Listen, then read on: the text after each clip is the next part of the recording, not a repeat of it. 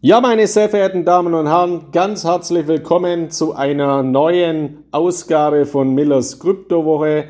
Heute mit dem Titel Kryptoverwahrgeschäft von der Bank zur Datenbank. Ja, ich bin selber ja ein gelernter Bankkaufmann, äh, Bankkaufmann, so heißt es. Ich habe vor vielen Jahren mal eine klassische Banklehre gemacht bei einer kleinen Genossenschaftsbank, damals bei einer Volksbank. Deswegen habe ich auch das Bankgeschäft von der Pike auf gelernt, also das originäre Bankgeschäft. Wie verdient man denn als Bank Geld? Beispielsweise auf der Aktivseite durch die Vergabe von Krediten oder auf der Passivseite durch das Einlagengeschäft, durch die Hereinnahme von Einlagengeldern, die man dann zu einem gewissen Zinssatz verzinst und wieder ausreichen kann, eben um Kredite äh, zu verleihen äh, oder zu vergeben. Das war dann damals die sogenannte Fristentransformation. Also man hat Gelder reingenommen zu einem kleinen Zinssatz, man hat Gelder herausgegeben zu einem höheren Zinssatz. Der Unterschied, die Differenz war die sogenannte Zinsspanne und davon hat man als Bank ganz, ganz hervorragend leben können. Ja, was ist heute? Ja, die Fristentransformation, die ist äh, in diesem Sinne kaum noch möglich, weil wir natürlich mittlerweile in einer Niedrigzinsphase sind, in einer Niedrigzinswelt, bis hin natürlich sogar zu einer Negativzinswelt, so dass die Banken sogar an die Europäische Zentralbank Strafzinsen selber bezahlen müssen wenn sie eben Einlagen unterhalten bei den Notenbanken. Und genauso werden eben an die Kunden immer stärker auch diese Negativzinsen weitergegeben. Also dieses Umfeld führt natürlich zu massiven Ertragseinbußen bei den Banken im klassischen Einlagengeschäft, aber natürlich auch im Kreditgeschäft, weil natürlich bei diesen niedrigen Zinsen selbstverständlich auch die Gewinnmargen bei den Kreditvergaben deutlich zurückgegangen sind. Ein anderes Geschäftsfeld der Banken war schon immer natürlich das Provisionsgeschäft. Dazu zählen natürlich Bereiche wie der Verkauf oder der Vertrieb von Bausparverträgen, von Versicherungen, aber natürlich auch das Wertpapiergeschäft. Also es wurden dann verstärkt eben Wertpapiere verkauft, Investmentfonds verkauft und hier wurden Provisionserträge erzielt. Zu meiner Zeit, als ich noch eine Banklehre gemacht habe, gab es aber damals auch schon die ersten Entwicklungen, dass eben neue digitale Anbieter in die Märkte gekommen sind, die sogenannten Discount Broker und die sogenannten Direktbanken. Und viele Kunden sind dann eben über die Jahre von ihren teuren Genossenschaftsbanken, Sparkassen oder auch von klassischen Banken eben abgewandert zu diesen Direktbanken. Dort gab es dann früher auch oftmals kostenlose Kontoführungen beziehungsweise eben deutlich niedrigere Transaktionskosten bei den Wertpapiergeschäften. Das ist mittlerweile weitergegangen. Mittlerweile gibt's ja nicht nur Discount-Broker seit vielen Jahren oder auch Jahrzehnten, die wirklich Kampfkonditionen haben, sondern es gibt jetzt diese neuen Neobanken und Neobroker. Also man kann es auch nennen Billigbroker oder kostenlos Broker, die eben mit Kampfkonditionen auch hier die Geschäftsmodelle ja, der Banken, die klassischen Geschäftsmodelle massiv unter Druck äh, setzen. Und da, dieses, diese Effekte, natürlich auch die Digitalisierung im Allgemeinen führen natürlich seit Jahren auch zu einem massiven Bankensterben, zu einem Filialsterben. Also viele Banken, äh, viele Bankkunden gehen natürlich dazu über, Online-Banking zu nutzen oder Mobile Payments, also Mobile Payment Dienstleistungen zu nutzen. Und man benötigt eben keine Bankfiliale mehr, weil der Geldautomat der Gegenwart heute auch schon für viele Menschen eben das Smartphone in der Hosentasche ist. Das ist der Geldautomat der Zukunft, beziehungsweise für viele eben auch heute schon in der Gegenwart. Und deswegen ist es eben so, dass Banken sich wandeln müssen. Banken müssen sich transformieren. Sie müssen auch diese neuen Wege in der Digitalisierung mitgehen, eben durch eine Wandlung ihrer Geschäftsbereiche, durch eine Verwandlung ihrer bestehenden Strukturen und auf der anderen Seite müssen Banken natürlich auch neue Geschäftsfelder erschließen. Und hier finde ich es eben sehr interessant, dass immer mehr Banken jetzt ein Geschäftsfeld äh, erschließen, das sich nennt Verwahrung kryptografischer Schlüssel. Also aus einer klassischen Bank wird somit eine Datenbank. Also eine Bank, die jetzt keine Edelmetalle einlagert oder keine Vermögenswerte in Form von Wertpapieren oder keine Einlagen in Form von Währungen, dem Euro oder Fremdwährungskonten, sondern in Form kryptografischer Schlüssel, also Kryptowährungen, die auf der Blockchain basiert sind. Und das finde ich natürlich eine hochinteressante Entwicklung. Und wir haben solche Transformationsprozesse auch in der Vergangenheit immer mal wieder gehabt in anderen Segmenten beziehungsweise solche Evolutionsprozesse. Also was mir in diesem Zusammenhang immer einfällt, ist eben eine Bank, die Sie vermutlich alle kennen, beziehungsweise die Geschichte kennen Sie äh, zumindest, aus den USA, gegründet im Jahr 1852 von zwei Männern, Henry Wells und William Fargo. Und aus diesen, also oder diese beiden Männer haben eben einen Dienstleister gegründet, aus der ja, eine große Bank hervorgegangen ist. Sie haben übrigens auch äh, eine Kreditkartengesellschaft gegründet namens American Express, also gemeinsam mit Mastercard und Visa auch einer der großen Player. Die Bank, die die aber gegründet haben, ist eben Wells Fargo oder die Bank, wie wir sie heute kennen. Ja, und was hat diese Bank gemacht, beziehungsweise was war denn das ursprüngliche Geschäftsmodell? Das war die Verwahrung und der Transport von Edelmetall, also von Gold in erster Linie. Also Wells Fargo äh, war eben zur damaligen Zeit eine Art Postkutschenunternehmen, also es war ein Postkutschenunternehmen, dem man eben Vermögenswerte anvertraut hat, wie die Edelmetalle, wie Gold, für den Transport, für die bewaffnete Sicherung dieser Postkutschen und für die sichere Verwahrung, sodass das eben gesichert war, das Gold, das die Goldsucher damals eben äh, gefunden haben, das dann eben transportiert wurde, eingelagert wurde. Daraus ist eine Bank wie Wells Fargo entstanden. Also das waren eben die Ursprünge, die Postkutschen-Geschichten aus dem Wilden Westen.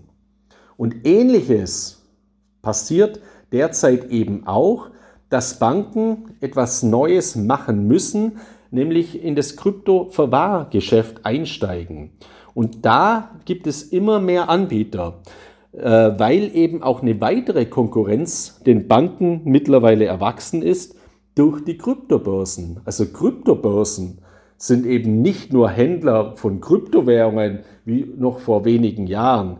Kryptobörsen dringen auch in klassische Bankgeschäfte vor. Ein Musterbeispiel ist dafür auch wieder ein Anbieter aus den USA, nämlich Coinbase. Die Kryptobörse Coinbase hat vor kurzem als einer der ersten Anbieter in Deutschland die sogenannte Lizenz der Bundesanstalt für Finanzdienstleistungsaufsicht, der BaFin, erhalten für das Kryptoverwahrgeschäft.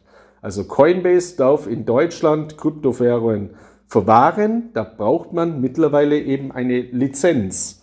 Und das ähm, ist eben entstanden durch eine verschärfte Regulierung, nämlich ein Gesetz, äh, das hat einen sperrigen Begriff zur Umsetzung der Änderungsrichtlinie zur vierten EU-Geldwäscherichtlinie. Und äh, in diesem Zusammenhang wurde das sogenannte Kryptoverwahrgeschäft neu definiert und als neue Finanzdienstleistung in das KWG, also in das Kreditwesengesetz, mit aufgenommen. Andere EU-Länder haben das analog in ihrem Rechtsraum, also mit ihren Aufsichtsbehörden, genauso gemacht. Also auch hier ist diese Krypto-Verwahrlizenz für die Verwahrung von Kryptowährungen eben mittlerweile notwendig, um eben regulatorisch auf der sicheren Seite zu sein.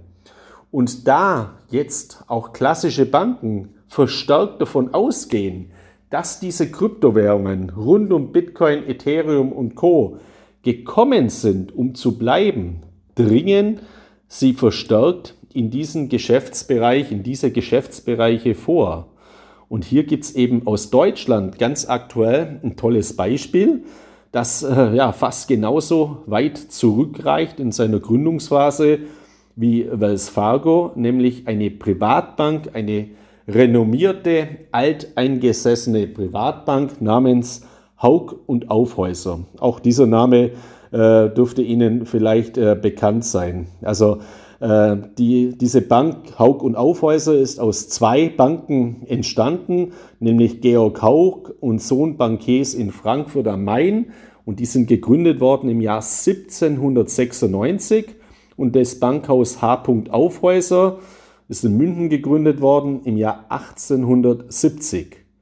Der Zusammenschluss ist dann erfolgt zu Haug und Aufhäuser im Jahr 1998. Und bei Haug und Aufhäuser ist es jetzt äh, sehr, sehr interessant, dass eben Haug und Aufhäuser einen äh, Kryptoverwahrer übernommen hat, äh, also gekauft hat, nämlich die Capilendo Custodian AG. Also die Capilendo Custodian AG ist eben so ein neuer Anbieter, der sich auf das Kryptoverwahrgeschäft beworben hat, von der Bundesanstalt für Finanzdienstleistungsaufsicht dann eine derartige Lizenz erhalten hat. Und Haug und Aufweiser hat eben jetzt gesagt, okay, wir sind jetzt der Ansicht, strategischerseits aufgrund unserer Geschäftspolitik, dass wir auch in diese Kryptodienstleistungen einsteigen möchten. Jetzt können wir uns das selber aufbauen, wir können uns äh, Leute einkaufen, um äh, dieses Geschäftsfeld aufzubauen. Das macht natürlich sehr, sehr viel Arbeit, es ist sehr viel Know-how erforderlich und uns dann auch bewerben, um so eine Kryptoverwahrlizenz zu erhalten. Oder man kauft sich eben jemand. Also man kauft ein anderes Unternehmen auf, das all diese Dinge schon hat. Also wir sehen das ja auch an der Börse bei den unterschiedlichsten Unternehmen. Äh, da kaufen auch dann große Unternehmen, kleinere, innovative Unternehmen, um in erster Linie auch das Know-how äh, zu erwerben. Und derartige Entwicklungen wird man nach meiner oder Einschätzung in Zukunft verstärkt sehen. Ich bin auch davon überzeugt, dass Kryptobörsen in Zukunft, also gerade kleinere Kryptobörsen, durchaus mal von größeren Banken oder Unternehmen aufgekauft werden. Ich würde es auch nicht ausschließen, dass ein großes US-Unternehmen oder das große US-Unternehmen wie Amazon, wie Facebook, wie Apple beispielsweise irgendwann mal eine Kryptobörse aufkaufen und in ihre Dienstleistungen, in ihre Mobile Payment Dienstleistungen integrieren, weil die haben ja auch derartige Services, für moderne Zahlungsverkehrssysteme längst in ihre Unternehmensstrukturen integriert mit Google Pay beispielsweise, mit Samsung Pay, mit Apple Pay oder ein Zahlungsverkehrsdienstleister, ein großer aus den USA wie PayPal oder wie Square. Also das sind ja praktisch Technologiekonzerne, die Banken substituieren in diesen großen Geschäftsfeldern. Und äh, Bill Gates hat es vor vielen Jahren schon mal gesagt, Banking is necessary, banks are not. Also Bankgeschäfte muss man machen, aber man braucht dafür keine Banken mehr. Er hat bedingt recht nach meiner Einschätzung. Man braucht die Banken nicht unbedingt, aber man braucht das regulatorische Umfeld. Also man braucht eine Banklizenz. Aber für diese großen Unternehmen ist es natürlich kein Problem, eine Banklizenz zu erhalten, wenn sie die entsprechenden Strukturen selber schaffen. Oder wenn Sie eben ja einen anderen Anbieter kaufen oder auch eine Bank kaufen, eine Kryptobörse kaufen oder eben einen Kryptoverwahrer aufkaufen, der derartige Lizenzen schon hat. Und deswegen bin ich davon überzeugt, dass es eben in naher Zukunft verstärkt ein Geschäftsmodell für Banken geben wird, dass sie von klassischen Banken transformieren zu Datenbanken. Also dass sie Daten sichern, dass sie Daten verwalten, so wie das Wells Fargo früher gemacht hat mit Gold, machen sie heute natürlich auch noch, also mit der Verwahrung von Gold, mit der sicheren Verwahrung von Gold, sodass Banken hier Geschäftsmodelle aufbauen können für die sichere Verwahrung und Verwaltung kryptografischer Schlüssel in Form der Private Keys beziehungsweise der Seeds, also der Wiederherstellungscodes. Ich bin da ja in meinen letzten Krypto Wochenberichten auch schon mehrfach äh, darauf eingegangen. Sie haben entweder die Möglichkeit, diese Private Keys selbst zu sichern, dann werden sie zu ihrer eigenen Bank, Be Your Own Bank, oder sie können das eben einem Dritten anvertrauen, dann übernimmt er oder dieser Dritte die Sicherung dafür. Und das ist auch genau identisch wie mit einem Goldbarren beispielsweise. Sie können sagen, ich will meinen Goldbarren selber sichern. Ich lege mir den daheim in den Keller, ich lege mir den daheim in den Safe, ich vergrabe ihn im Garten. Oder ich tue ihn in ein Schließfach bei einer Bank oder gebe ihn eben in eine Depotverwahrung bei einer Bank.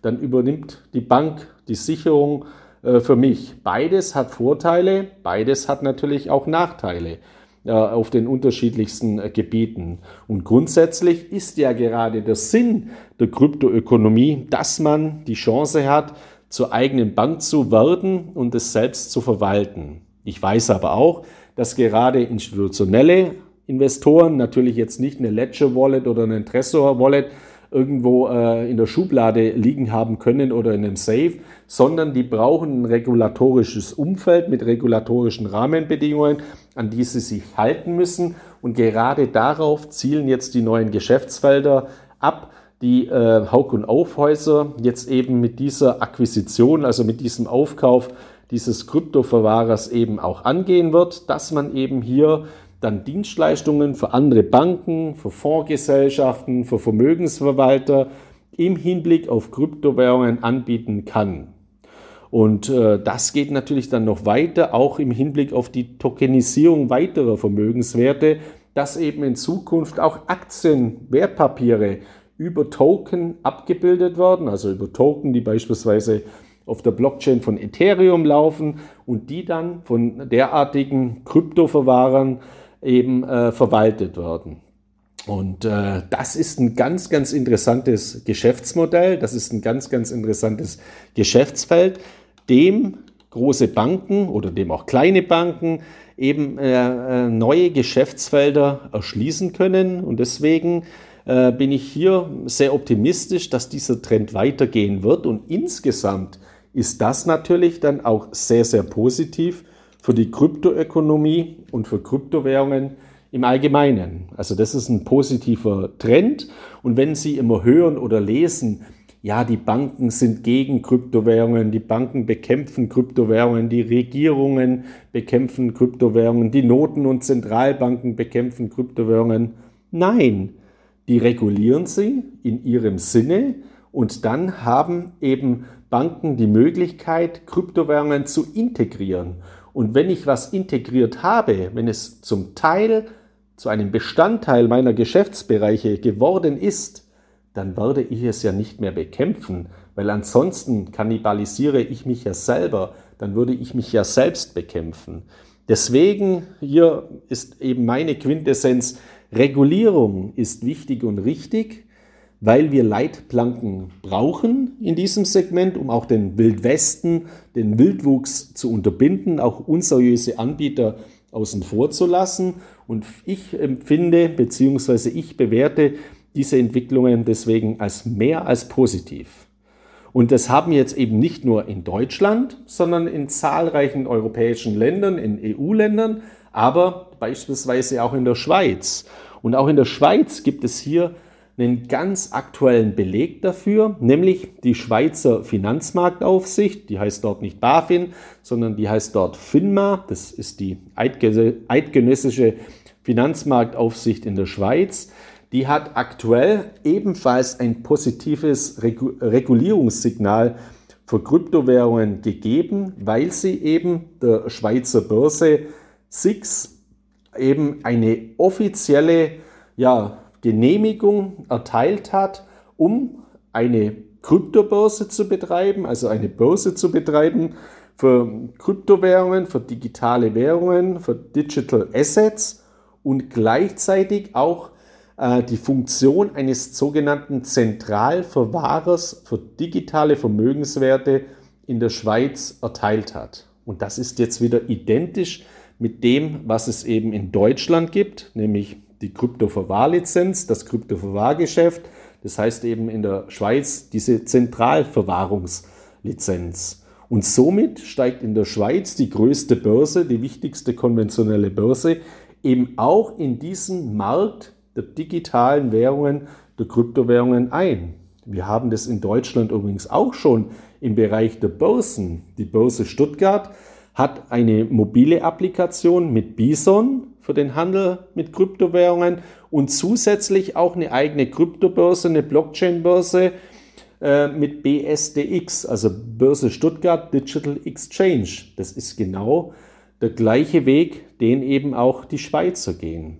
Die Frankfurter Börse bzw. die deutsche Börse mit Sitz in Frankfurt, die ist wiederum vor kurzem den Weg gegangen, dass sie gesagt hat, sie machen es nicht so wie die Stuttgarter, die das selbst aufgebaut haben jetzt in den letzten Jahren, sondern die haben wiederum eine Kryptobörse aus der Schweiz aufgekauft. Also die haben gesagt, wir holen uns das Know-how, kaufen einen Anbieter, der das ganze Wissen schon hat, auf und integrieren unsere Geschäftsfelder beziehungsweise schaffen die entsprechenden Synergieeffekte.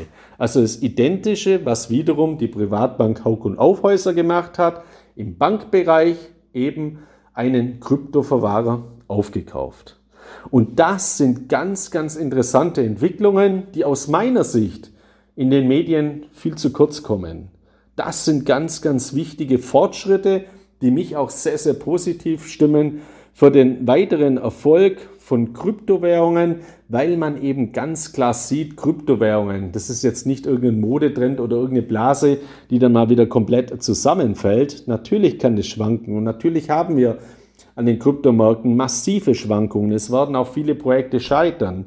Aber insgesamt wird diese Blockchain-Ökonomie, diese ja, Kryptoökonomie, ich habe ja auch ein Buch geschrieben zu dieser Thematik namens Cryptonomics, das ist gekommen, um zu bleiben und das wird sich weiterentwickeln und sehr positiv ist eben, dass derart etablierte Banken wie Haug und Aufhäuser oder Börsen wie die Schweizer Börse, die, Börse, die Deutsche Börse oder die Börse Stuttgart verstärkt in diese Geschäftsfelder eintreten. Deswegen gilt auch für Sie, investieren auch Sie erstens in die digitale Bildung und investieren Sie genauso eben in Digitalaktien und eben auch in die Tokenisierung, das heißt in Kryptowährungen. Ja, das zu dieser ganz, ganz wichtigen Thematik, zu dieser ganz, ganz positiven Thematik, die wir aktuell auch ganz klar belegt sehen durch diese Praxisbeispiele, die ich Ihnen gerade genannt habe. So viel von meiner Seite aus zur, zu meiner heutigen Ausgabe meines Podcasts von Millers Kryptowoche. Ich wünsche Ihnen eine erfolgreiche Woche und wir hören uns dann wieder in der kommenden Woche mit einem weiteren spannenden Thema. Viele Grüße aus Mallorca, Ihr Markus Miller.